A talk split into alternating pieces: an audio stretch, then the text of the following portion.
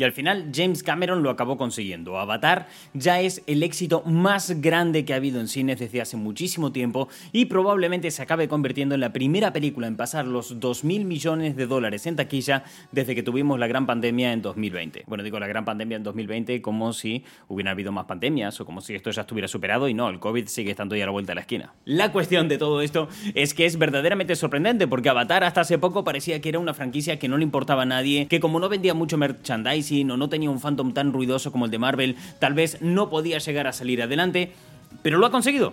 Y aquí está, a pesar de que las críticas son divididas, hay un montón de expertos diciendo que esto es cine y que es una gran obra de arte, y hay otro público que ha ido a ver la película y se ha quedado un poco más indiferente con la trama. Hoy vamos a averiguar dónde está la clave del éxito, qué parte de la crítica puede que tenga razón y cuál puede que se esté equivocando. Vamos a intentar descubrir qué hay detrás de estos casi 2.000 millones de dólares que acumulan taquilla y qué tiene que ver esto con Top Gun Maverick. Porque si Top Gun Maverick fue la película más taquillera de 2022 sin pertenecer a ningún tipo de grandes licencias como pueden ser Batman, Marvel, Star Wars o cualquiera de esas cosas. No es un Harry Potter. Y ojo, que no solamente vamos a analizar hoy el porqué de estos éxitos, sino que además vamos a mirar con lupa qué es lo que esto significa para el cine actual y qué es lo que está por venir. ¿Qué camino le están planteando al cine estos dos grandes taquillazos y si aún sigue quedando sitio para el cine de superhéroes? Te doy las gracias desde ya por haber hecho clic y que hayas entrado a ver este podcast. Espero que disfrutes del programa y ahora sí, ya me callo la boca y te dejo con todo este análisis. Pues Avatar 2 se está follando la taquilla. Eh. Ay, Dios. Y sin piedad, ¿eh? O sea, horriblemente. Lleva eh, a día de hoy, bueno, a día de hoy que estamos grabando este programa, porque vete a saber cuándo carajo lo está escuchando la gente, ¿no? Esto, esto es lo maravilloso de que Ah. tú hagas una pieza para internet, una Sí. pieza de contenido. Tú lo tiras ahí, lo dejas ahí un dato y cualquier persona puede entrar en cualquier momento sin mirar la fecha Claro, en la que y tomar publica. ese dato como relevante. Una vez que tú encapsulas una- un poco de información y la lanzas a internet, Uf, la. ¿Cómo decir? Acabas privando esa información de mucho contexto y cualquier tipo de antecedentes. El contenido es vigente cuando la gente lo ve. sí, O sea, punto. Esta realidad existe ahora mismo. Después se acabó. eh, me cuadró hace no mucho una persona que vino y comentó. eh, eh, mira, fue en un vídeo en el que estaba hablando sobre la nueva ley para streamers. Eso era el, el vídeo, la nueva ley para streamers, ¿vale? Eh, una ley que salió a congresos, eh, no se aprobó, tuvieron que hacer reformas, volvió con porque no se regulaba solamente streamers, se regulaba un montón Muchas de cosas, cosas. ¿no? Bien, pues pasaron un montón de movidas. La primera vez que fue al Congreso fue cuando hice un vídeo y, y lo subí, sin más, Sí. un vídeo que le fue bastante bien. Pero actualmente es cuando llega el comentario y dicen, toda esta información es incorrecta porque la ley no pone eso, la ley pone no sé qué, no sé cuánto. Y yo, colega, estás comentando un vídeo de hace, eh, no sé, va para más de medio año. O sea, Ya, es que- Eso es lo bonito. Tú tiras una pieza y una vez que lanzas el contenido a internet, lo privas de cualquier tipo de antecedente. Es, es aquí y ahora. Da igual qué es lo que estés hablando. Lo que importa es cuándo lo estás consumiendo. Si yo lo consumo ahora, pues esto de ahora. Me- Esto es pan fresco, por muy duro que esté, ¿sabes? Me pasa con un short en el canal de anime que hice un, un top 10 de, de animes que hay en Netflix, ¿no? Disponibles en tal.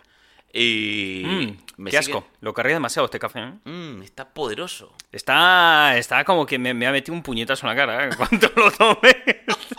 Se me fue la mano. Quieres saborear el culo Y, mira que lo tomo solo y, Ya, y pero- tal, pero joder, eso me decías, perdón. Eh, en un top que hice de Netflix de animes que hay disponibles, eh, me siguen llegando comentarios sobre esta serie no está o esta serie la han quitado. Y es como, tío, el vídeo no es eterno, el vídeo se grabó una vez. Claro. Y hace más de un año. O sea, más con los shorts es peor, porque cuando tú haces un vídeo y lo lanzas en YouTube depende mucho del buscador Cierto. y que lo encuentre y, y- y quien lo encuentre, ¿no? O sea, que hay gente Sí. que lo esté buscando. En cambio, un short eh, es como los cara. TikTok. Van, van, van y van. O sea, tienen vida propia. Que eso, ¿no? Correcto, eso no, no se controla. Claro, en un vídeo la gente lo busca y lo ve. En esto no- tú no lo buscas. Viene YouTube y TikTok y dice que te veas esto y te lo tira a la cara. ¿no? Bueno, la cuestión. En el momento que nosotros estamos grabando esto, lo que se va de taquilla, que esto es, va- vamos a ponerle contexto. Ya que estamos hablando del contexto, vamos a poner contexto. Estamos hablando día 11 de enero, ¿vale? Que grabamos esto. Lleva 1.700 millones de dólares en taquilla, Avatar. Madre mía. Lo cual la convierte ya en la película más taquillera, eh, eh, entrar en la lista de las películas más taquilleras y en, en el puesto 7, ¿vale? Carajo. Qué manera tan complicada de decirlo, o sea, me... me... Le diste vuelta mo- mo- Mogollón de vuelta al pedo, hermano. Es la séptima película más taquillera de la historia del Qué cine. fácil era. Era súper sencillo, tío. Qué pájaro de comunicarse, ¿eh? Eh, madre mía, madre mía. Eh, claro, con esto le quita el puesto a Jurassic World. Cierto. Jurassic World era la séptima película más taquillera de la historia del cine desde el año 2015. Carajo, iba aguantando Eh, bien. o sea, en el año 2015 entró en el top, se mantuvo en el top 10, luego sí es verdad que llegó Vengadores Endgame, entonces bajó un poquito más, y ese tipo de cosas, ¿no? Pero bueno, ahí está, ¿sabes? Claro, ya habían películas que la estaban mandando para abajo, como Vengadores Endgame. Cierto. Otra que la mandó para abajo, Spider-Man No Way Home. Upa. Spider-Man No Way Home se posicionó justo arriba de Jurassic World como película más taquillera de la historia del cine. Uh, Es la siguiente de Avatar. Avatar ya ha destronado. ¿Qué dices? a- ya ha destronado por completo a Jurassic World.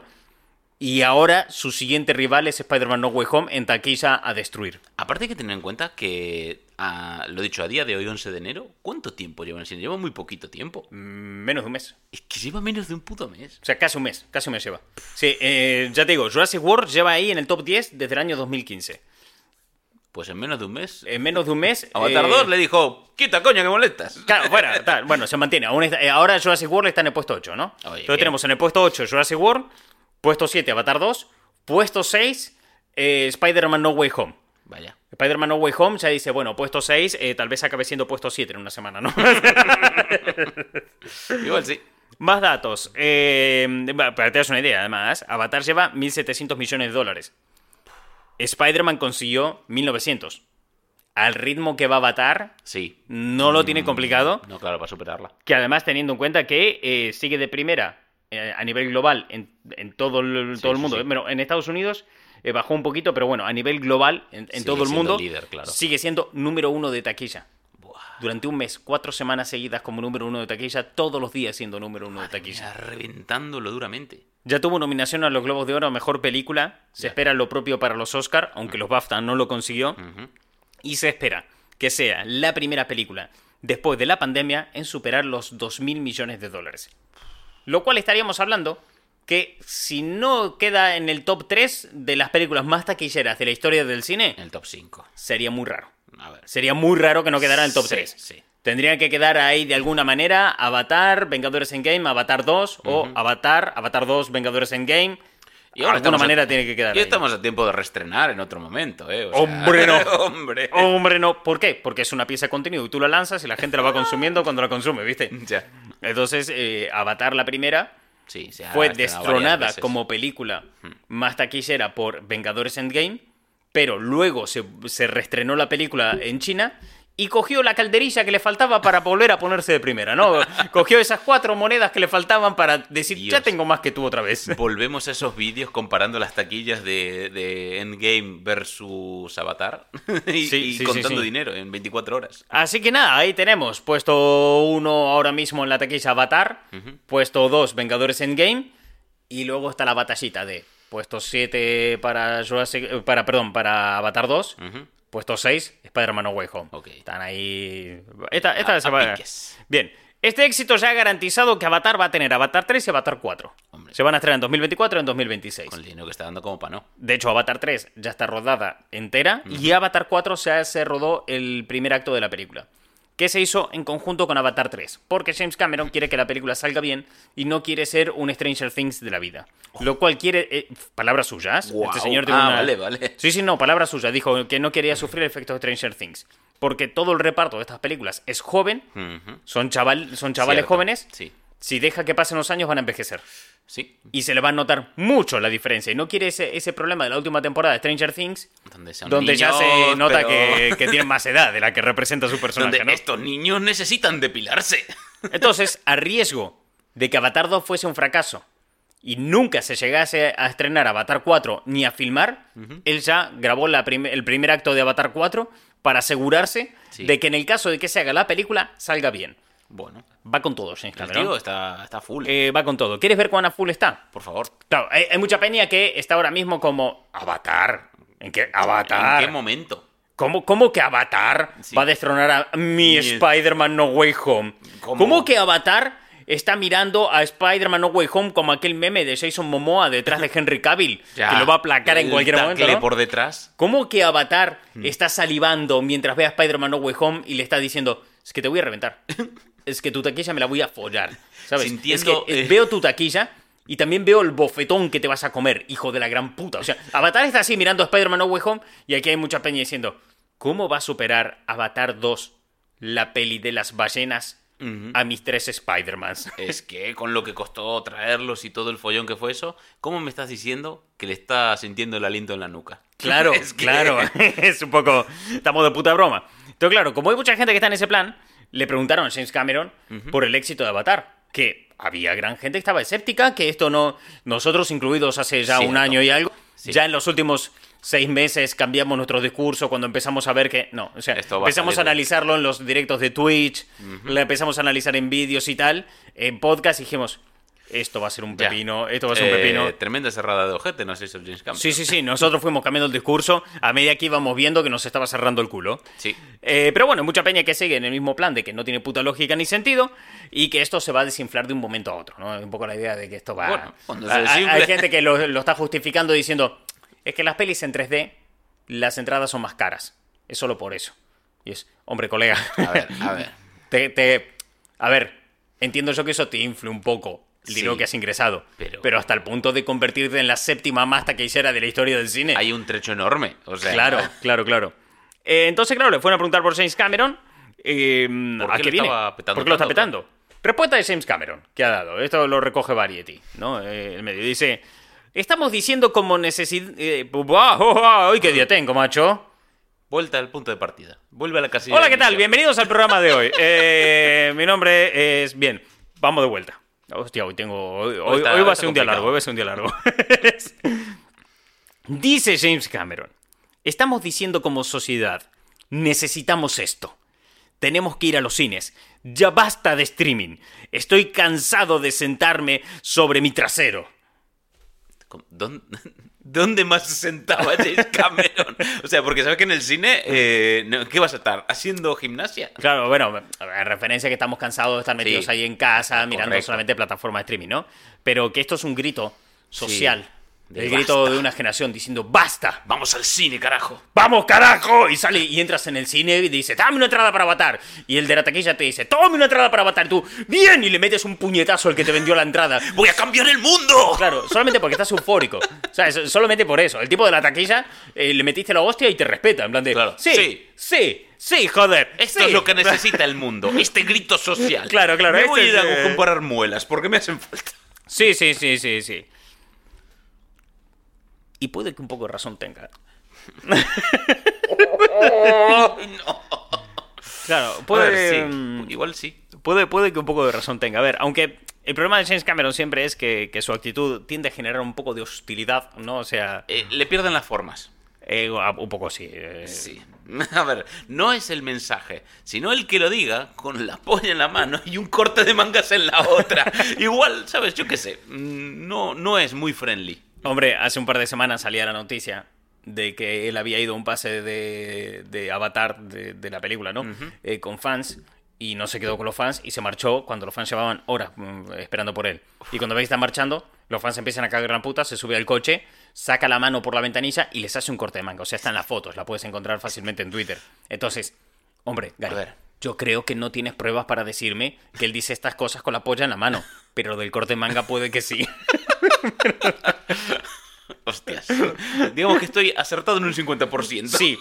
Joder, y es más de lo, uno que- de lo que uno esperaría que podrías acertar con esa frase, que de base debería ser un chiste. Ya, correcto. Eh, ¿Sabes cuando la realidad es más jodida que un chiste? El problema está en lo que decíamos antes. Tú coges una pieza de contenido, la lanzas y la acabas desvinculando de cualquier tipo de contexto Ya. o cosa, ¿no? O sea, quiero decir, eh, esto pasa muy habitualmente. Esto lo hemos visto mucho, o sea, es muy habitual en muchos sectores. Y en el cine lo hemos visto muy recientemente, ¿no? Que viene una persona conocedora del tema, dice X, Emite, claro, lo que una- sea, sus palabras, ¿vale?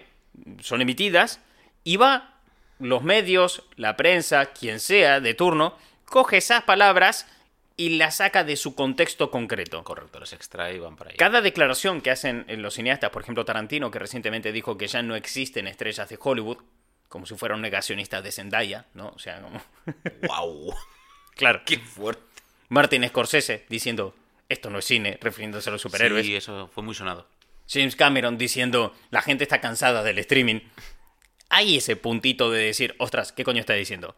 Pero claro, es que todas esas palabras forman parte de un contexto que a la vez forma parte de un discurso que mantiene una persona a lo largo del tiempo en varias entrevistas y, en un, y, todo eso forma parte también de una filosofía y una manera de entender las cosas. Es como cuando en su momento nosotros hablamos de Alan Moore diciendo que eh, los cómics de Batman son el primer paso para entrar en el fascismo, ¿no? Eh, que tú dices, hostias, Caray, eh, eh, Alan Moore. Esa frase, ¿no? Es, es poderosa. Claro, pero es que siempre lo que trasciende no, no es el mensaje de las palabras, sino las palabras. No trasciende el fondo, sino la forma. Ya, es como que te quedas en ese. mm, En ese titular, en ese impacto, en ese. Claro. mm, frase poderosa, como dije ahora, pero no en todo lo demás. Porque como me quedo con esto, todo lo demás como que se diluye, se deshace y te falta. Entonces, dentro de una semana recordarás ese titular. Y es más, cuando alguien en algún momento mencione a Alan Moore, ¡ja! Tirarás ese dato. El que me llamó fascista porque me guste Batman. Lo tengo muy presente que últimamente no me paran de salir anuncios de Alan Moore vendiéndome su curso de la BBC eh, para narrativa. tío. Hostias. Todo el rato, ¿eh? Y digo, el mago ceremonial del caos, aquí está. vendiéndome su curso. Te lo juro que es que no para. ¿Y lo vas a comprar? Eh, no. No. Qué casualidad, los cursos que a mí me salen en YouTube yo tampoco los compro, ¿no? A, a ver si aprendemos, que no funciona, ¿no? Va a salir el típico marquetero y me va a poner Uh, no en los comentarios. Mira, perdona, es que los cursos, que te calles. No me importa tu opinión, era, era una broma. Un. ¿No te gustó la broma? Pues andate otro coso. Mira, mira, mira que habrá vídeos y podcasts en internet, coño. cosa por hacer. Sí, claro, vete, a- déjame en paz. es muy importante la vida que no te rompan las bolas. Sí. Es como muy... Yo es una máxima de mi vida.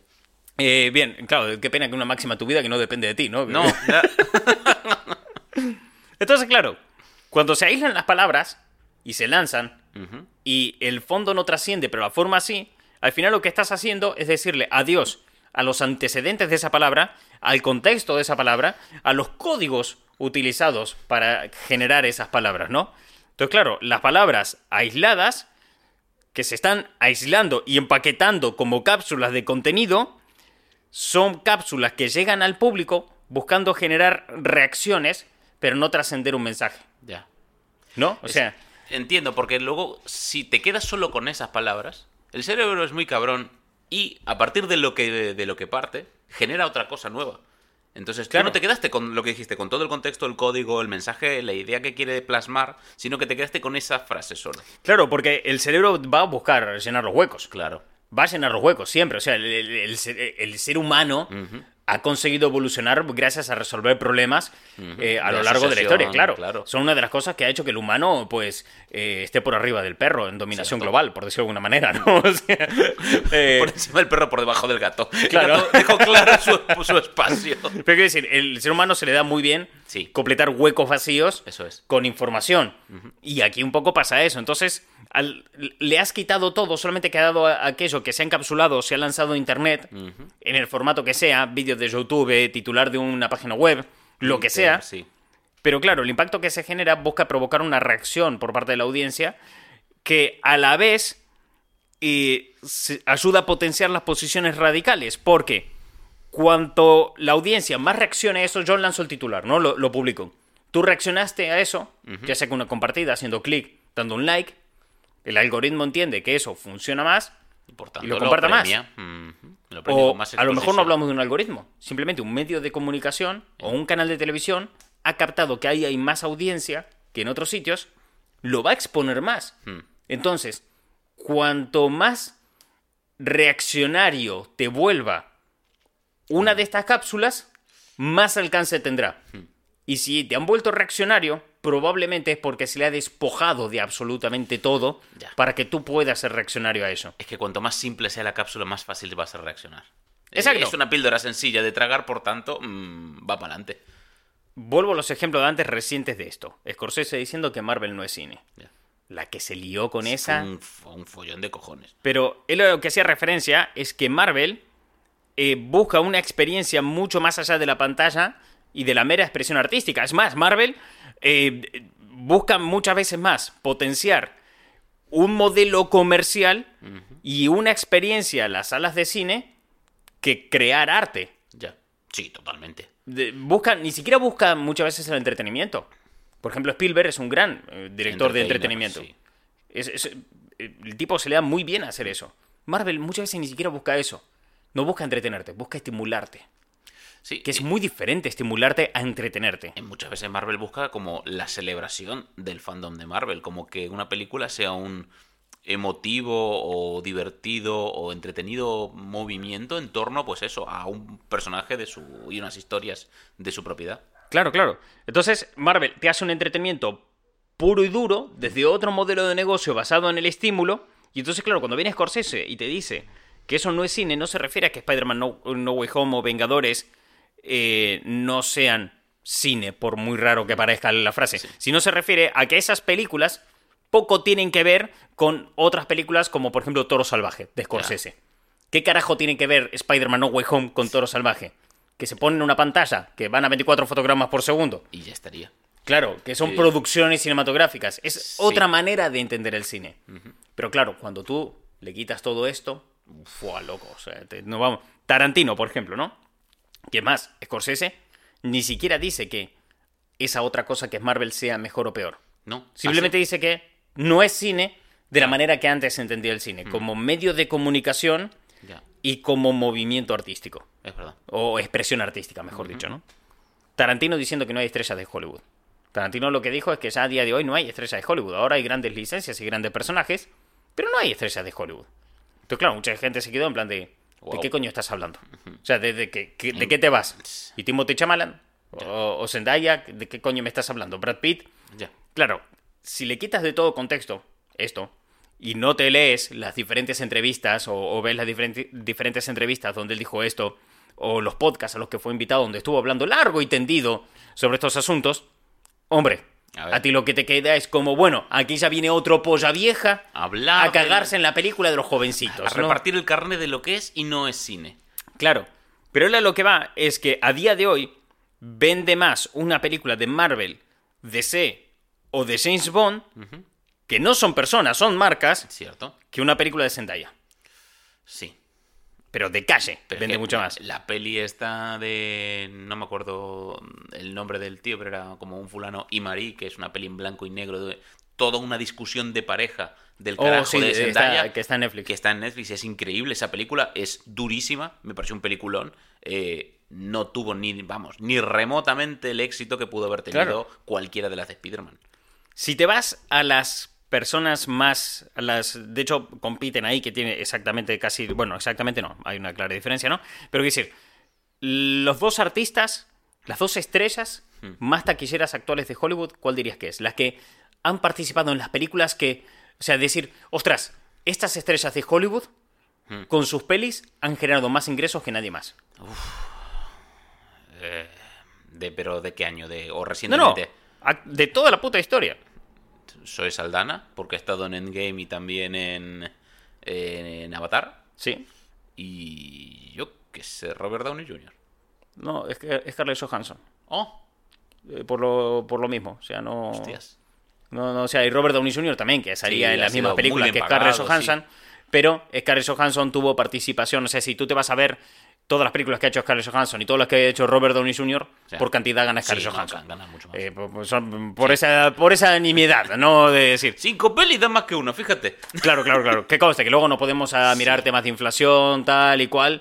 Pero si nos vamos al top 20 o al top 100 de las más taquilleras Ahí están, y demás, claro. están ahí, quiero decir, ¿no?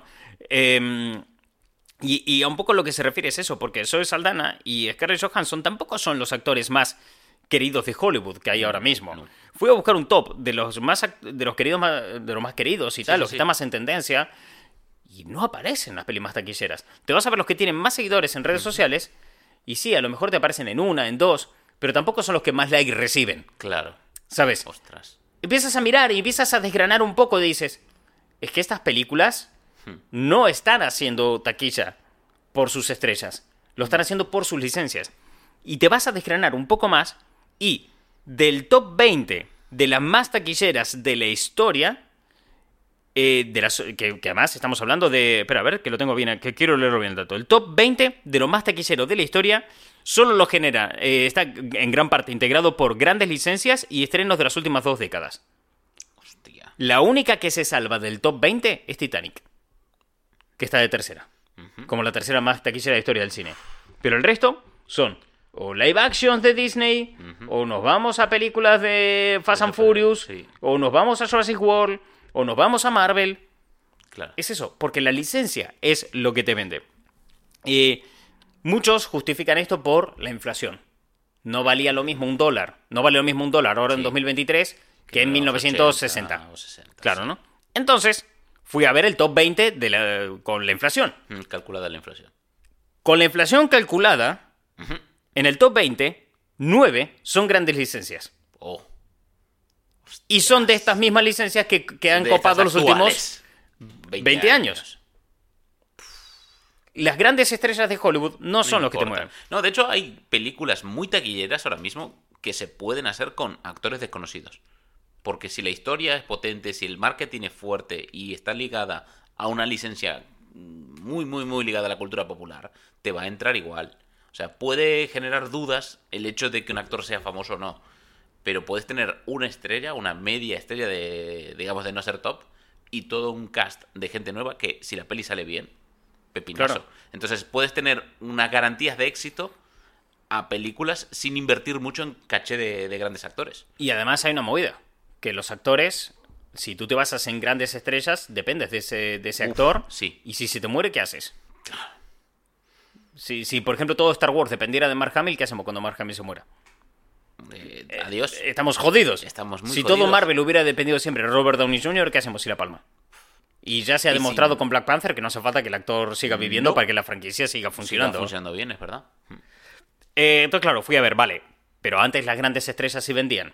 Entonces me fui a la década de los 80 y fui a ver las 20 películas más taquilleras de los años 80, de las cuales 9 sí son de estrellas de cine. Oh. ¿Y qué entendemos por una película estrella de cine? Una película que se colocó como las más taquilleras y su promoción se basó en quién la dirigía o la protagonizaba. Sí.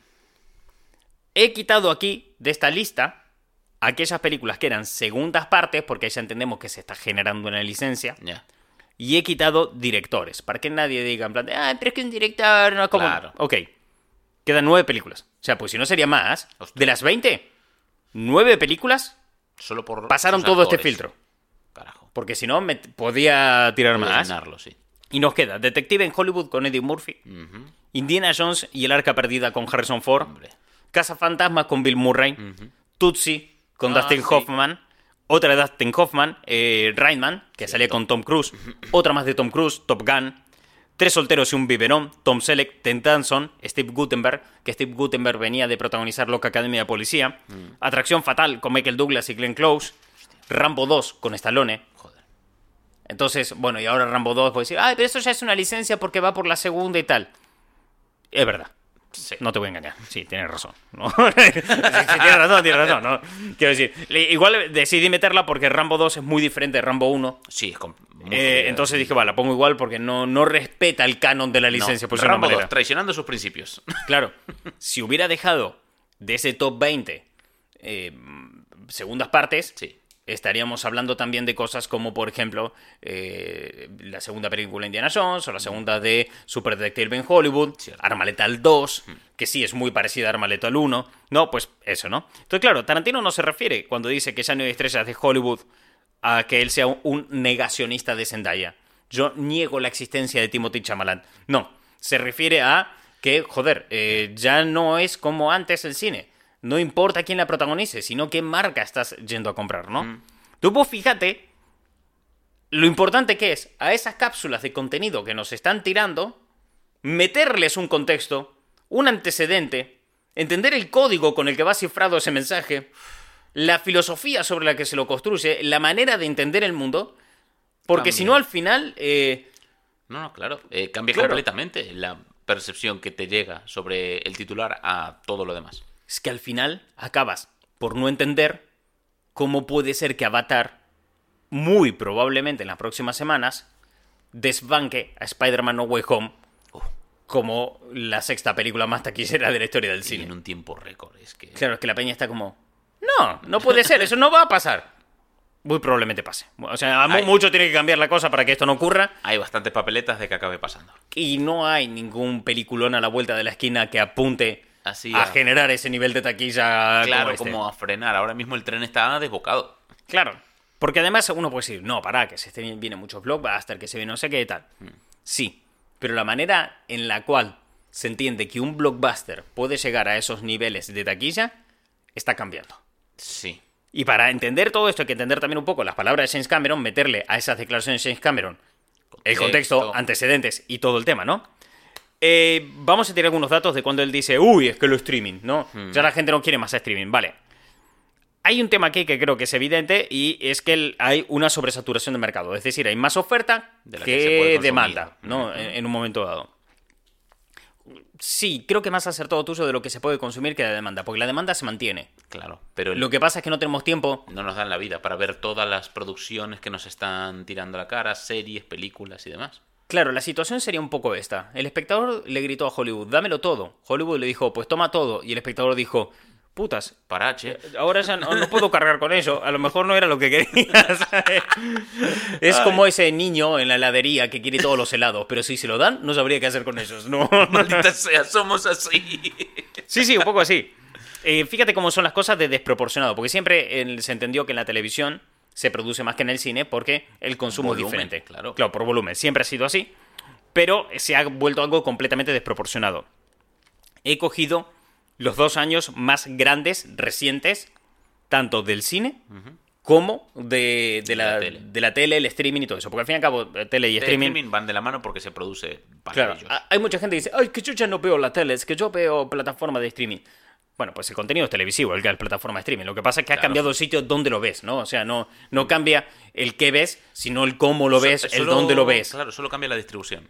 En 2019, que fue un año Pepinazo. pepinazo cine. para el cine, en Estados Unidos se estrenaron aproximadamente 700 películas. Carajo.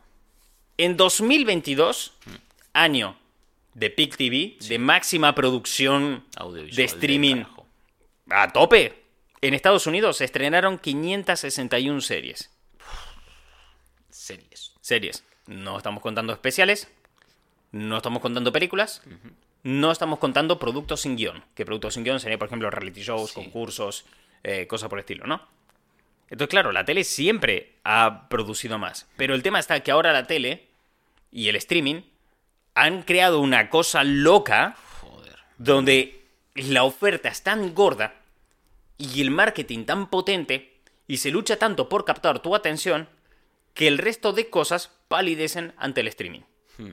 Entonces, claro, el cine no tiene las mismas herramientas para competir, No, ni de broma. porque el streaming está en tu bolsillo, está en la tele de tu casa, está en tu PC, está en todos lados. Y además, si estás distraído, te mando una notificación. Es que. Exacto. En cambio, el cine tenés que ir al cine. Sí, no, hay que ir adrede, encontrar un hueco y, eh, aún por encima se suele buscar cuadrar con más gente. O sea, Claro. raros somos los que a veces vamos al cine solos. Sí, sí, o a ver qué echan. Claro, también. Entonces, claro, pasas de una situación de. eh, bueno, pues aquí más o menos todos coexistimos, todos vivimos tal, a que de golpe la tele te está diciendo ¡Mírame! ¡Mírame! no, te está gritando ¡Mírame a la cara! te grita la tele. Esto llevó a una situación de la industria donde hay lo que se conoce como la guerra del streaming. Cierto. La guerra del streaming es todos los estudios, todas las empresas Matándose compitiendo por nuestra atención. por tener la mayor retención de la audiencia. Hmm. Lo cual se traduce en la mayor cantidad de suscriptores y usuarios activos dentro de la plataforma consumiendo el contenido de la plataforma, ¿no? Entonces, esto para poder desarrollarse esta competencia, tenían que volverse atractivos para que el espectador llegue y atrapantes para retenerlo. Traducción. Mucho contenido. mucho, pero- mucho, mucho contenido. Más títulos, más licencias, Sí. mayor espectáculo, más y más, Más y y más y más, hasta un punto de que se produce tanto que la industria, en términos generales, descuida la calidad y el negocio a largo plazo. Hmm. Aún intentando tenerlo todo. Uy, Se dejaron de centrar tanto en el next big thing, en qué voy a hacer cuando domine el streaming, o sea, dónde va el mercado después. Eso lo descuidaron un poco para concentrarse en a ver quién tenía más suscriptores. Hostia, son como, mira, como una carrera de caballos tirando cada uno fuerte, diciendo- pero de, repente diciendo, pero estamos yendo por la carretera, ¿qué más da? Voy a ganar. Mira, estoy leyendo el libro de, de Ignatius, de Ignatius Ferray, Meditaciones de Ignatius Ferray, y tiene una parte que me gusta mucho que dice que es, eh, no es lo mismo estar perdido que encontrarte perdido. Porque estar perdido significa que no sabes a dónde vas, pero encontrarte perdido es darte cuenta que no sabes a dónde vas. Esa, esa sutil diferencia que marca una conciencia de lo que está ocurriendo. Sí, estar, de repente tomas conciencia de ello y dices, ah, joder, eh, Netflix cayendo en bolsa hmm, y Warner cancelando cosas es el encontrarte perdido de la industria. sí, Es el tomar conciencia de, uff, nos fuimos a la mierda. Uf, pero de- del carajo. Eh, entonces, claro, en esta... eh, alguien que lo ilustró muy bien todo esto, toda esta situación, fue el director financiero de Warner, que describió hace poco en una entrevista que le hicieron toda esta situación como no una guerra del streaming, sino una guerra de gasto. A ver quién gastaba más. Mayores producciones, más cosas, para poder quedarte con eso. Y eh, al final descuidando eh, cosas que provocaban que el cliente se pueda quedar satisfecho, a gusto. Y esto vino acompañado, claro, de, de un gasto de marketing del carajo. Sí. Está esa idea de que que solamente peli de superhéroes, ¿no? Hmm, Muy fuerte y sobre todo según qué plataforma. Claro, como que los superhéroes lo dominan todo, que es el género más explotado Sí. actualmente. Año 2019.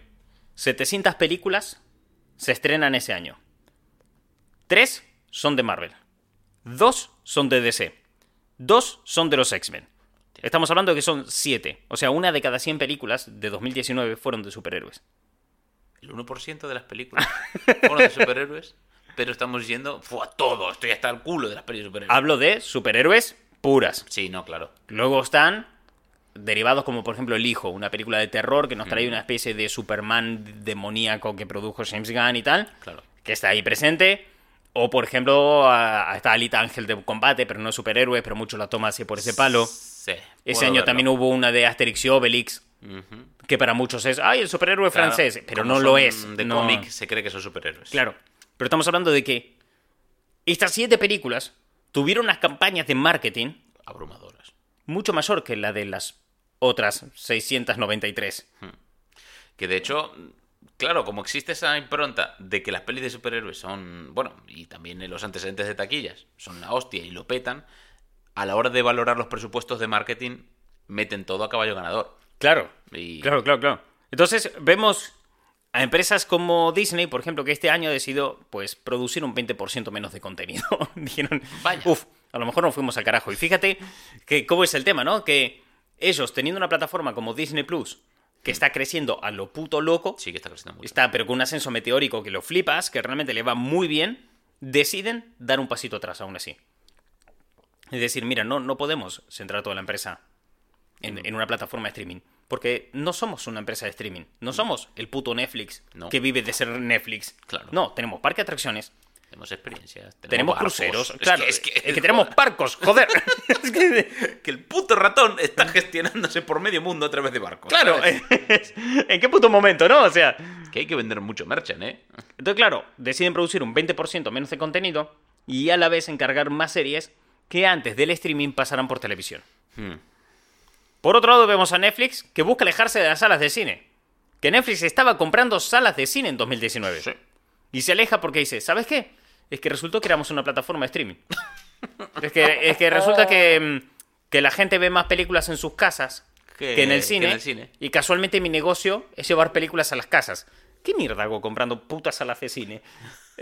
O sea, imagino un señor. ¿Por qué acabamos de hacer un pedido de 11 millones de dólares en palomitas? Claro. ¿Sabes? Warner decide dar carpetazo a la marca HBO Sí, y darle una vuelta a todo. sí. frenar un poco con el tema de exclusivos, frenar un poco con el tema de grandes producciones para Sí. HBO Max. Frenar. Claro, entonces lo que estamos viendo es que la industria se ha dado cuenta de que ya eh, que el negocio no estaba en tener suscriptores, sino en generar dinero. Ah. No, no importa, no, tú no quieres realmente suscriptores, lo que quieres es clientes. Es- Ay, me da un poco la sensación de que eran empresas midiéndose el pito y se dieron cuenta de que medirse el pito no da dinero. No, no importaba, ¿no? Solo el dinero da dinero. Entonces, claro, esto provoca un gran reajuste Sí. que a veces para la audiencia conserva mucha hostilidad. Es O sea, complicado de es, ver. es jodido. Y de hecho aún estamos en ese proceso de reajuste. Es como que la industria hace muy poco tiempo, tú y yo que seguimos esta actualidad muy de cerca, estamos viendo diciendo, bueno, mira, ahora toca el frenazo y reconducir. Claro. Y estamos todavía en ese proceso y son empresas tan puto gigantes que no se puede hacer más rápido. Claro, claro. Entonces, eh, este despertar de la industria eh, hace que, que vean que han descuidado los medios.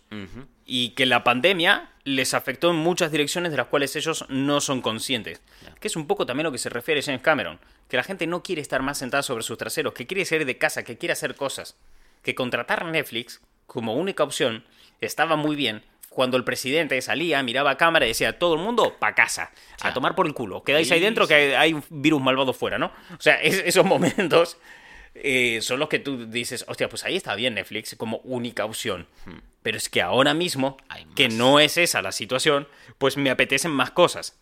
Entonces, al ver que los medios se empiezan a dar cuenta de que este no es un juego de suscriptores, sino que es un juego de clientes y monetización, la audiencia se empieza a movilizar y empieza a sufrir un hartazgo inconsciente, porque realmente siguen pidiendo más. O sea, la audiencia Claro. sigue pidiendo más de todo. Sí. La audiencia nunca te va a dejar de pedir cosas ni de superhéroes, siempre va a haber alguien que quiera eh, 10.000 Spider-Man juntos. Los fans están ahí, claro. Claro, y, y es legítimo todo eso. Sí. El tema está el cómo me lo presentas y en qué cantidades Sí, y una- cuánto me golpeas con ello. tú tienes esa demanda, pero hay, ver que- hay que ver cómo la atiendes. Claro. Entonces, en este punto llegan Top Gun y Avatar. Uf. Dos películas que son de esa clase de cintas que consiguen desatascar la industria. Que consiguen que la industria tira para adelante. Cuando están todos bloqueados en una competencia absurda, llegan estas películas que toman decisiones a veces impopulares, pero que permiten corregir y definen el cine que va a venir más adelante. Porque no me jodas que entre sectores fandom no ha sido bastante impopular Sí. Avatar 2. Uf. Y ni hablamos de cuando se dijo Top Gun Maverick. Ya. Y la peña diciendo, ¿Top Gun? En 2020. O sea, ¿de qué coño me estás hablando? ¿Por qué ahora de vuelta a Top Gun? 40 años después, ¿qué coño te pasa? Y eso que tú y yo esperábamos esta película como agua de mayo. Creo que éramos los únicos dos que y lo mira que se retrasó. pero vamos. Entonces, claro, llegados a este momento, eh, te encuentras con dos películas que apuestan por lo mismo. Experiencia cinematográfica, un desarrollo, un desarrollo, desarrollo iba a decir, o sea... Oh, ya no lo arrullas. de- el desarrollo de los proyectos cinematográficos. No, un desarrollo de producto acorde al momento y entretenimiento puro y duro. Combinan estas tres cosas. Eh, dicho de manera más simple, potencian lo que funciona en cada medio. Sí. Porque como intentaron que todo sea streaming y se descuidaron otros medios, se creó una nueva cosa, porque al fin y al cabo las OTT, las plataformas de streaming, son un nuevo medio de distribución. Es verdad. Es- Con su lenguaje propio y su manera de Exacto. funcionar. Entonces, a- a- a- al crear esto, tienes que saber cuál es el lugar de los otros sitios ahora. Sí. Si el streaming le ha quitado audiencia a la tele y al cine y los ha desplazado a un lado, ¿a dónde me ha desplazado? Claro, ¿A ¿dónde dónde estoy cayendo? Ujú. Y desde dónde estoy, ¿qué tengo que hacer? Sí, ¿Qué papel me corresponde dinero, ahora claro. en la nueva industria? Avatar y Top Gun Maverick dijeron, cine, tu lugar es este, no rompa la bola, ¿vale? Toma nota, Sí. séntate ahí, escucha, apunta, le dijo James Cameron. Se hace así. Y claro, teniendo en cuenta esto, que, que estas películas vienen a tomar el cine como medio y como arte, que es a lo que se refería Scorsese en la, en la pantalla grande, ¿no? Que lo que él hacía con todo lo salvaje y con esas películas está muy lejos de toda esta movida, que todo lo de Marvel no es que no sea válido, pero es otra forma de hacerlo. Vale, si lo de Marvel es otra forma de hacerlo, es que hay dos opciones. Yo voy a coger la primera, la de toda la puta vida. Pero a la vez, vamos a hacer un, un entretenimiento a gran escala. La otra manera de hacer cine que señalaba Scorsese nos enseñó que hay otra manera de hacer las cosas. Claro. Y que podemos apuntar a hacer las cosas de una forma diferente. Entonces vamos a hacer un entretenimiento a gran escala. Vamos a tomarnos estas películas como si estuviéramos haciendo el evento de nuestras putas vidas. Vamos a crear un Sí. Better Than Life, ¿vale? Imágenes más grandes que nuestra puta vida misma. Vamos a, vamos a hacer algo, nos vamos a tomar esto súper en serio. Pero, tío, o sea, va- o sea, es Top Gun, aviones, o sea, Ya. Dangerson, ¿qué coño estás hablando? Ya, bueno, pero me lo voy a tomar más en serio que nada. O sea, me lo voy a tomar tan en serio como si estuviera ahora mismo haciendo el puto padrino. O sea, así de en serio me voy a tomar el puto entretenimiento que estoy generando. Eh, y por las declaraciones que se filtraron de Tom Cruise durante el rodaje, eh, se lo estaba tomando así. Claro, el tío es que- estaba muy puto metido y estaba siendo muy consciente de lo importante que era esta película para la industria. Luego eh, se potencia la experiencia en las salas de cine. Es, si estoy haciendo una película que antes de nada va a ir al cine, tendré que preocuparme por el cine. Sí. No preocuparme por en qué plataforma de streaming va a salir. Ya. Y aquí recordamos a nuestro viejo amigo Bob Chapek, expresidente de Disney, actual miembro de la cola del paro. Oh, vale. Después sí, de que lo despidieran. club. Que claro, el tipo lo que hacía era asegurar que las películas lleguen a Disney Plus pasados 45 días y demás, apuntando a un público familiar e infantil. Por lo tanto, les cambió los hábitos de consumo, porque a los padres les estaba diciendo, no hay motivo para que te gastes el dinero que te conlleva llevar a tus dos hijos al cine, pudiendo pagar 8 euros al mes por Disney Plus. Que era un poco la, la idea que Sí. había, porque en ningún momento promocionaba tanto películas que iban al, al- al cine como promocionaba la plataforma de streaming. Disney se encargó tanto de hacer la publicidad en dirección a la plataforma de streaming que tú fíjate, Encanto, el éxito que fue en, en plataforma de streaming y lo que fue en cines. Que se comió un culo. Que sí que había pandemia y todo el tema, pero aún así, quieras. hasta para con pandemia, Estaba, fue una mierda. Estaba mal, sí. Mundo Extraño le pasó más de lo mismo recientemente. Hmm, Eh, Buzz Lightyear también. era un fracaso estrepitoso hasta que llega a Disney Plus y se salva. Tampoco es que sea una cosa loca. Una locura, pero bueno. Claro. Entonces es el tema de, no, mira, si esto va a ir al cine, que la gente tenga motivos para verla en el cine. No para que diga, ah, total, espero aquí un par de días y, Y esta ya la veo". tengo, claro. Claro, al principio se jodía con, con cosas como Soul. Soul de Pixar estaba muy pensada para el cine, para el espectáculo cinematográfico, con todas las luces, juego de colores, los fondos negros que utilizan en algunos momentos. Y por pandemia se tuvo que lanzar en Disney Plus, según Disney. La otra opción era retrasarla, pero no querían retrasarla. Entonces, claro, ves que eh, el espectador empezó a aprender, teniendo en cuenta que es cine familiar, empezó a aprender que, "Uf, sí, me pierdo esta experiencia, pero Eh, gano por este lado. pero no me gasto tanto dinero en el cine. Sí. Y además de que estamos hablando de que la gran mayoría de gente que ha tomado esas decisiones no es el público cinéfilo que le mama al cine. No. Estamos hablando de padres que dicen, bueno, este fin de semana tengo que hacer algo con los nenes. ¿Qué hago? Pues los llevo al cine. Claro, Es, es resolver ese, ese tiempo en familia. claro, ese punto de, de esa experiencia familiar la puedo crear en mi casa también. Entonces, claro, ¿qué, qué me aportas tu cine para que yo me levante el culo del sofá, coge a los pibes, que son unos rompebolas, les ponga la chaqueta, les haga ir al baño antes de salir de casa, los suba al coche, les esté diciendo durante 20 minutos que no se peleen y que, que se estén quietos detrás, meterme en la sala, asegurarme que lleven la chaqueta puesta y no la pierdan, Dejen de comerse los mocos. pagar 7, 8, 9 o hasta 10 euros por entrada. Claro, puedo pagar 8 y quedarme en casa en pantufla, ¿viste? Es como... Ese Sí, es público salida lo has perdido. fácil, sí, y ese público es un gran público de Disney. Hostias, es un gran volumen de público. Y como ha pasado en esas cosas, ha pasado en muchas otras. Hmm. Ha pasado en muchas otras. Entonces, claro, Avatar y Tom Cruise, eh, con, con Top Gun, con lo que decías tú antes. Bueno, dije Avatar como si fuera una persona, ¿no? O sea. Sí. James Cameron con Avatar y Ah, Tom vale. Cruise con Top Gun. Ya te digo, hoy va a ser un día que. Eh, no- bueno. Y lo que vienen a hacer es decir, hostia, vienen al cine. El cine tiene que encontrar su puto sitio. Bien, si ellos no valoran tanto la experiencia cinematográfica que nosotros tanto dábamos por sentado que estaba, tendremos que de alguna manera Compensar. potenciar mucho más, optimizar la experiencia cinematográfica para que tú, por muy poco cinéfilo que seas, lo flipes. Tengo que hacerlo de tal manera para que tú vengas al cine y lo flipes. Que se te vaya la puta vida cuando estés aquí y entiendas el, el nuevo valor de ir al cine, que es el mismo de siempre, pero optimizado.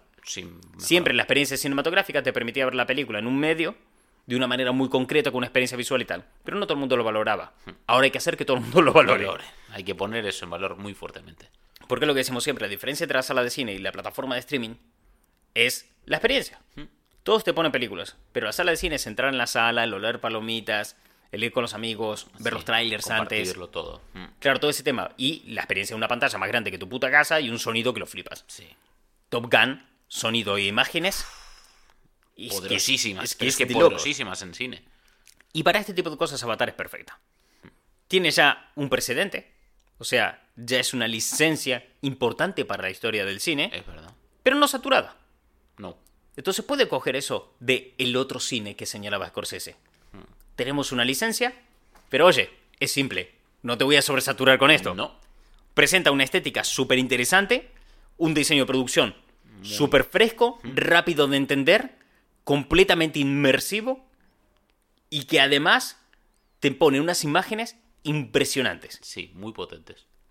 Luego tiene tecnología innovadora. Y es que la tecnología que ha usado Avatar en su momento, como la actual, no es algo que sea, ¡fua, loco! Lo inventó de cero todo, el 100%. No, muchas de esas cosas ya existían. Pero James Cameron supo dar la vuelta a tuerca a esa tecnología para que pase de ser tecnología a ser juguetes para un director de cine. De, de que, Sí, sí, sí. que- virguerías que puedes crear con, con estas movidas. claro, en plan de, toma, motion capture, diviértete. Bien, y a pasártelo bien. Hay mucha peña que está pensando que Avatar es una película de animación. Uf, La nueva de Avatar. sí. ¿Tú dirías que es peli de animación? Mm, no. ¿Tiene mucha animación? Puede ser, pero no es una peli de animación ni de coña. No hay ni una sola imagen real en la película más allá de los humanos que aparecen. Todos los fondos, todo el mundo, todo CGI. Sí, está todo creado. Ya, pero no se siente como tal, ¿eh? Porque no es animación, es motion capture. Ya. El motion capture lo que hace es captar las expresiones y movimientos de los actores y revestirlos con eh, una imagen, capas de claro, eh, capas de, de ani- de digitalización, Animación. CGI y demás. Básicamente es como le estás haciendo un traje digital al actor. Uf. El actor está ahí. Sí, claro. Las interpretaciones que vemos Mm. no son las de un dibujito animado, no son las de Mr. Increíble en Pixar. No estamos sabiendo las eh, eh, ese tipo de cosas que podíamos ver, no sé, en El Rey León de los. Claro. 90 y tal. No, no, no va de eso. Estamos hablando de un actor que realmente está ahí, pero han revestido su cara con CGI, pero su cara está ahí. Es cu- lo mismo que si le hubieran puesto un traje por arriba, ¿no? Claro. Un traje de neopreno o lo que sea. Entonces es motion capture. Claro, fíjate hasta qué punto se está llevando motion capture que la peña está diciendo es que deberían nominar la mejor pelea de animación. Y es. Ya, pero es Ya, que no, es, animación. No, es que animación es otra cosa. Animación es coger, crear de cero y animar. Claro, vuelve a potenciar el 3D. ¿Qué te trae el 3D? Experiencia cinematográfica. Sí, Vas al cine, esta película no la vas a disfrutar igual en una sala de cine que en tu casa. correcto. Te da un motivo para ir Sí, al cine. tienes un aliciente importante. Tiene estrellas. Zoe Saldana, James Cameron, volviendo a aquello. Claro. Gran. eh, es una gran exposición, realmente, lo que está haciendo James Cameron con esto. Expone un montón de cosas, de, de- de maneras de hacer historias que contar y demás, que realmente son capaces de generar tendencias. Ya hemos visto, lo- eh, y además de manera demostrada, ya hemos visto cómo gracias a la primera película de Avatar se popularizó el 3D hasta el punto de que llegaron a ver comedias románticas en 3D. Sí. Que ya me dirás, ¿para qué coño metes una comedia romántica? Hubo una peli de Jennifer López de comedia romántica. ¿Qué dices, De, perdón, de 3D, ¿eh? De 3D. Sí, sí. Eh, la historia no es exigente y la cinta sí es muy ambiciosa. La cinta viene con una ambición, o sea, Avatar Enorme. y Top Gun te vienen con las mismas ambiciones que en un momento dado te podría tener eh, Vengadores Endgame. Crear imágenes que dejen al espectador con el culo torcido. Sí. Pero la, pero la complejidad de la historia es súper... Es, es- es- pero Sí. completamente opuesto. Totalmente diferente. O sea, es una historia mm, familiar, mega fácil de seguir, eh, que no tiene grandes complejidades de guion, ni mucho menos. Y es que Avatar 2 es realmente lo que llevamos consumiendo desde hace 20 años, pero simplificado y optimizado. Es muy efectivo, sí. Claro, es como un tiro francotirador. en plan, Era ahí, e- era esto, ¿sabes? E, Era Jane Cameron diciéndole, dando una cachetada a la nuca a todo el mundo, diciéndole, ¡pum! ¡Esto, joder! ¡Esto! ¿sabes? Entonces, claro, James Cameron dice que hay un grito social de gente pidiendo, basta de streaming, lo que quiero es esto. Pero claro, tú dices, ¿qué coño? O sea, James Cameron, está bien. Te compro James Cameron el discurso. Te compro que el público está sobresaturado por que hay mucha más oferta de lo que el público puede consumir. Bien. Cierto. Te compro que el público está hastiado de ciertos tipos de productos porque hay mucho marketing. Porque esto no es un problema de cantidad. No. Eh, digo, es un problema de... Al contrario, corrijo. Es un problema de cantidad, no de calidad. Cierto. O sea, mucha gente dice "Es que las películas actuales de Marvel son una chota. Bueno, perdona, ¿qué quieres que te diga? Creo que todas, absolutamente todas, las películas de la fase 4 de Marvel son mejores que, por ejemplo, Thor Mundo Oscuro. Sí. Y Thor Mundo Oscuro es de la primera. ¿eh? Eh, sí, Y tiene sus fans, además. Y no la, no la criticaron tanto. Y ni hablemos de la primera de Thor, de la fase 1. Bueno, Eh, por ahí no paso. claro, son, son bastante chotas, quiero decir. Entonces no es un problema de, de calidad, sino de cantidad. Te pedí película de superhéroes y me tiraste un cubo de agua a la cara sin, sin avisar. Sin No, piedad. claro, Entonces, eh, la gente está en ese punto y tú puedes decir, bueno, está bien, James Cameron, dale, está bien, te lo compro. La gente está sobresaturada, la gente ya quiere salir de casa, quiere tener experiencias y el cine les ofrece una, una experiencia, una alternativa al streaming y, y está bien, pero un grito social, Digo, te viniste arriba. igual te veniste arriba. No creo que se haya venido tan arriba. No. No. No, claro. Y esto, tú fíjate, las tendencias en redes sociales siempre son para DC, Marvel, Juego de Tronos Sí. o lo de turno que... Esta franquicia, claro. sí, claro que toque. Estamos hablando de que Avatar lleva un mes siendo líder de taquilla. Sí. Pero ¿cuándo fue la última vez que lo viste trending topic? En Twitter, por ejemplo. El día del estreno. ¿Cuándo fue la última vez que YouTube te sugirió un vídeo sobre Avatar? Buah, creo que nunca. Entonces, ¿qué coño está pasando? ya. O sea, Es, es que, ¿sabes qué? Es que, claro, Avatar no está en internet, está en el puto cine. ¡Exacto! Es que es eso. Mientras tú estás en internet mirando las otras tendencias, Avatar está en el cine ganando pasta. Es que Avatar eh, está condenado a ser un éxito silencioso. Sí. Eh, y eso es bueno. Joder, si es bueno. O sea, éxito sinónimo de bueno. La, la película ha conseguido escapar de cámaras de eco, de burbujas, de filtros de sesgados, de un montón de sí. cosas. Y esto es porque la película te sorprenderá, pero es una película. Y Y ya. está. Y pongo contexto para que se entienda. Avatar 2 es la nueva película de, de James Cameron y Avatar. No es el acontecimiento del siglo esperado por generaciones que culmina la historia forjada a través de 30 películas. ya. Sí. No eh, es el nexo de unión de 25 fandoms distintos Claro. en un crossover único y repetible. No es la historia épica que marcará el comienzo del final de una era. No, es Avatar. Joder, Ya está. tío, lo tengo. O sea, mira. Eh, Avatar no es el último gran plato diseñado por Ferran Adrià.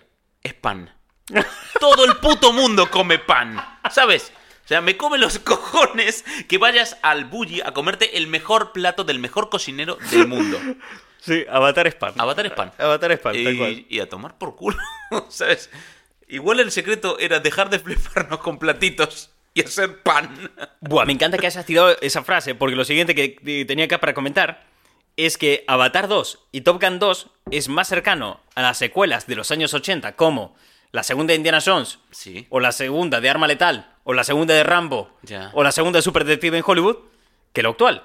Porque aquellas películas, Super Detective en Hollywood, Sí, todas estas, Mega populares.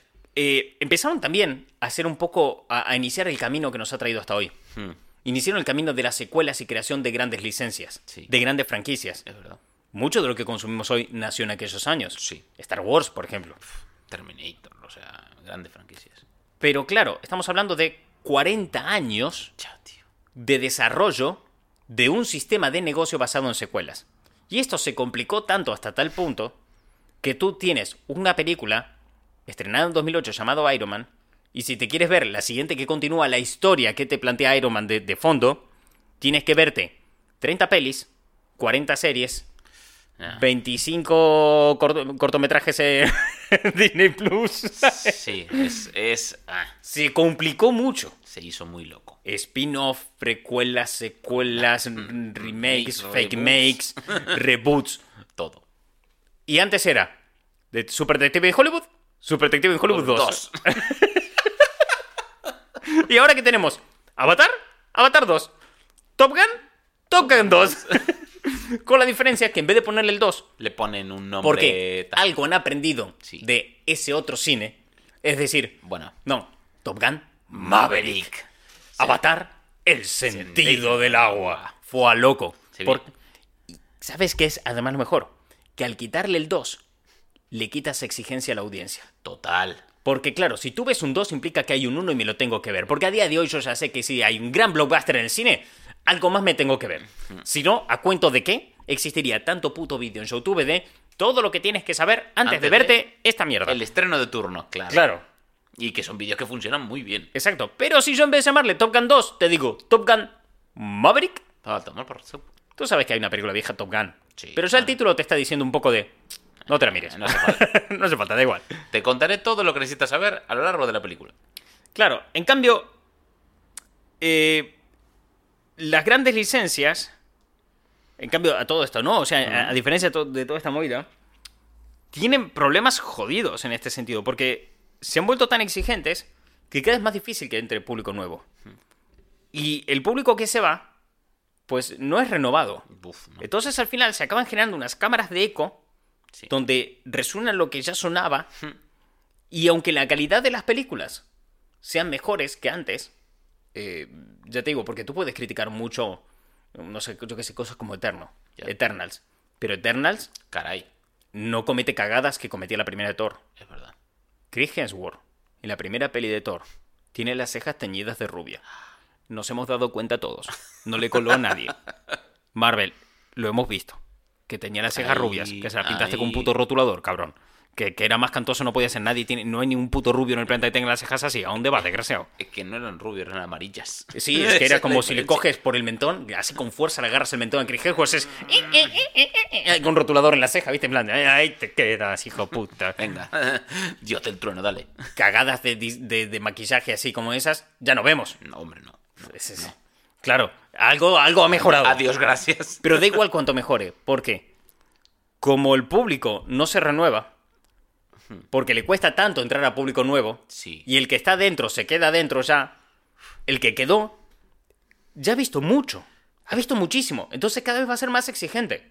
Porque sí, Eternal podrá ser mejor que el anterior. Pero cuando ya me has contado 40 pelis de origen, a lo mejor yo quiero algo más.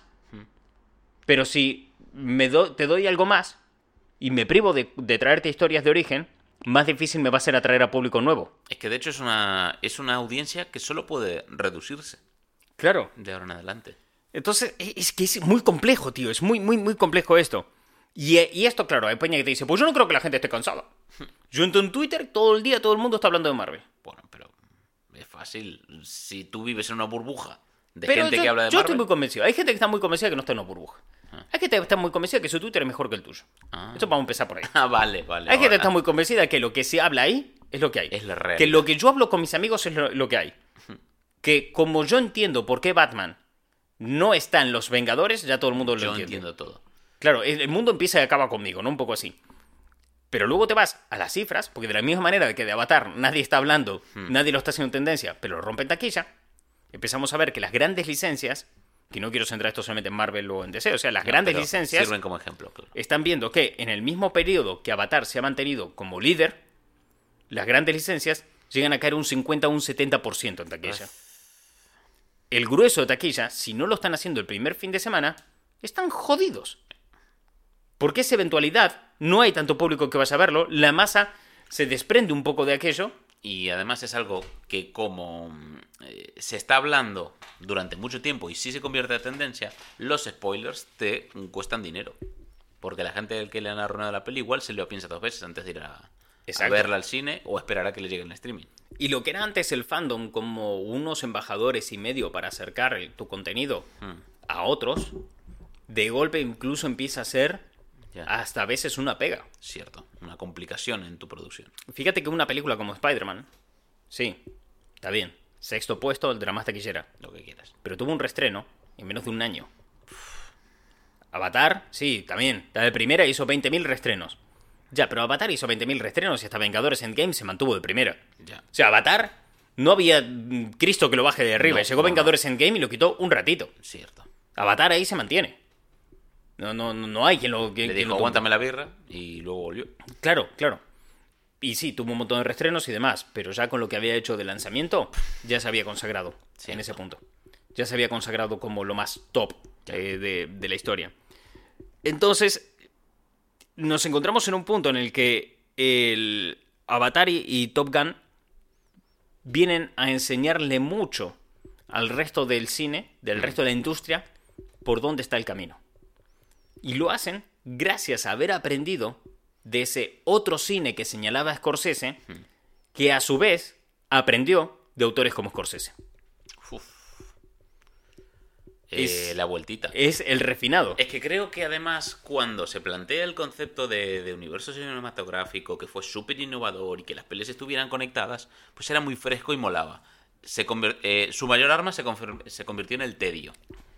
Porque cuando ese universo no hizo más que expandirse y crecer, se volvió y se está volviendo demasiado. Se está volviendo una barrera de entrada. Warner llegó a tener cuatro universos cinematográficos en activo. Wow. Lego, Godzilla, Harry Potter y DC. Es que claro, se En un solo como- estudio. Es que se tomó como la referencia de, de universo compartido, como la referencia de hacer cine a partir de ahora. Todo el mundo se quiere subir al tren, porque, hombre, es cierto que los, eh, los datos de ventas estaban siendo muy buenos en los comienzos, Claro. Pero ahora ya no tanto. Entonces, claro, ¿por qué tiene éxito Avatar? Respondiendo a la gran pregunta de Por hoy, favor. ¿no? Porque tiene un correcto equilibrio entre calidad y no romper las pelotas. Oh, Lo, lo- lo importante es que no rompe las bolas, ¿no? cierto. No te rompe las pelotas. No, eh, es simple pan. de ver. Es, es pan. Es que no, hay- no, no puede ser más simple. Y lo dicho, no tiene barreras de entrada. Te lo subo, pan integral. Oh. Porque además te a digerirlo. Porque te sales del cine y te quedaste como estabas, pero oye, qué Todo buen bien. ratito te has pasado, ¿no? Avatar es pan integral. es pan. Y si te quieres poner quisquilloso, integral. ¿sabes? Eh, ese- esa esa Sí. movida es pan. Ya está, no. Joder, qué guay, tío. Un equilibrio entre no romper las pelotas y hacerlo bien. No, También te digo, un equilibrio que se puede aplicar a todo en la vida. ¿eh? Sí. A todo en la vida. Creo que el éxito radica en no romper las pelotas Ujú. e intentar hacer las cosas lo mejor posible. Ah, cállate y hazlo, no romper Dale. los cojones. ¿no? Sin quejarte, pero dale. Dale, tira millas. Sí. Así que, así que eso, por eso tiene éxito Avatar y por eso va a seguir teniendo éxito. Eh, También, eh, ¿sabes qué? Estaba escribiendo este guion y me estaba haciendo gracia porque eh, hace poco tú y yo hicimos un debate en directo en Twitch, que luego subí a YouTube, al, al canal Cinescopio, hablando sobre Avatar 2, y ambos coincidíamos en que la película nos aburrió Sí. y que bah, no nos había gustado Sin mucho. más. A lo cual llegaron comentarios diciendo que éramos dos resentidos del mundo de superhéroes.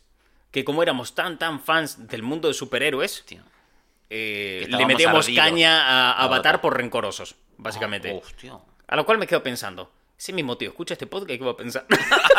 Ay, es verdad. Va a estar muy confundido. claro, claro, ¿qué, qué- qué va a pensar? Pero, ¿sabes qué? Da igual, porque al final este podcast no dejas una pieza de contenido Que tú tiras ahí. que tiras ahí y las despojas de todo contexto o antecedente. Entonces, da igual. va Esto va a flotar. igual. Es una botella que tiras al mar con un mensaje dentro. Y ¿Quién lo escribió? quiere, ¡Ah! La ve. y el que no, no. Así que, así que eso. Es, eh, no, hostia, qué bien ha cerrado todo esto. Ha hilado de puta madre. Todo muy, quedó como muy hilado. Muy ¿no? redondo, ¿eh? Como una bolla de pan. O sea, eh, este podcast eh, es, es el único podcast libre de gluten. Es Apto para celíacos. un podcast inte- integral y sin gluten. Te ayuda a digerirlo, aunque sea celíaco. o sea, estás, estás escocido porque Avatar está haciendo más taquilla que Spider-Man No Way Home. Pues felicidad, estás en el podcast integral que te va a ayudar a digerir esa noticia. Porque va a pasar. Hostia, qué bueno. Así que eso. Bien, eh, máxima para la vida. Eh, hostia, no nos podemos quedar con la del pan. Es que eso no es una máxima, eso es una metáfora, eso es una, Cierto. un señalar, un simplificado. Es Eh, un un Top Gun. es hacer un Top Simplificar y optimizar un concepto para que se entienda rápido y sencillo sin exigirle a nadie. Hombre, no podemos quedar como que la clave para tener éxito en la vida es el equilibrio entre calidad y no romper las pelotas. Eh, Me gusta. Sí, yo creo que queda bastante bien. Porque el- por el otro lado, si no, iba a tirar por el hecho de. eh, si quieres que te vaya bien, facilítale las cosas a los demás. Sí. Que también va un poco hilado por ese lado. No, tampoco a veces no hay que facilitar las cosas a nadie para que te vaya bien. También te puede ir bien siendo un cabrón, por supuesto. Pero Eh, no, no, pero me refiero, no siendo un cabrón, neutro. No Ah, le estás también. facilitando nada a nadie y tú tampoco estás. Simplemente no estás rompiendo las bolas. bolas. Claro, Sí. tú fíjate, Es más es claro, a lo mejor estás el- pensando éxito a nivel negocios y tal. Yo estoy pensando éxito en general. Sí, es más amplia tu definición, me gusta. Sí, sí, sí. Yo hablo éxito en general. ¿Tú qué quieres hoy? ¿Quedarte toda la tarde en casa jugando con la consola? A lo mejor para tener éxito es haber hecho las cosas bien antes para permitirte quedarte en tu Tener casa. todo ese día para ti. Claro. Y a lo mejor no tienes que facilitar las cosas a nadie. Si no, no romper las bolas para que nadie te venga a romper a ti luego. No. Sí. Claro, éxito en tus aventuras que te propongas. En tus. eh, Empresa. Y empresa no como, como concepto de construir una Sí, sí. corporación, sino empresa de emprender hacia algo. Emprender hacia un sitio. Sí. Emprendo hacia el sitio de pasarme la tarde comiendo bollitos y, jugando al Mario de la NES. pues a lo mejor tenía que haber hecho las cosas bien antes para poder permitirme hoy este, este momento, ¿no? Así que bueno, pues ya está. eh, ¿Qué coñazo es Avatar 2? es infumable. Hay 40 minutos por el medio. Pero bueno, yo qué sé, también te digo, me lo pasé como un enano viendo la película. Es muy bonita de ver. Cierto que a la mitad era un poco como, no estoy entrando en esto. No, yo tampoco. Visualmente, De hecho, increíble, me- increíble. La, la aguanté esos 40 minutos del medio con todas las ballenas diciendo, ¡Wow! Pero mira cómo se ve Willy esto". 2. Claro, me hubieras puesto 30 diapositivas y- o, o uno de estos documentales en IMAX del Gran Cañón del Colorado. Y a lo mejor el efecto que entraba provocaba mí era el mismo, ¿no? Eh, si reestrenan Avatar 2 antes de Avatar 3, iré a verla, probablemente. Igual sí. Pero como quien se sube a una montaña rusa en un parque de, de, de atracciones, ¿no? Como diría Martin Scorsese. Claro, es otra vez esto. Ay, creo que otro consejo que podemos dar es no matéis ballenas. Está feo. Está feo. No, es que me quiero alimentar de esa. Ah, alimentate de otra cosa, por cosas. No mates ballena. Mira que tenías cosas para hacer hoy.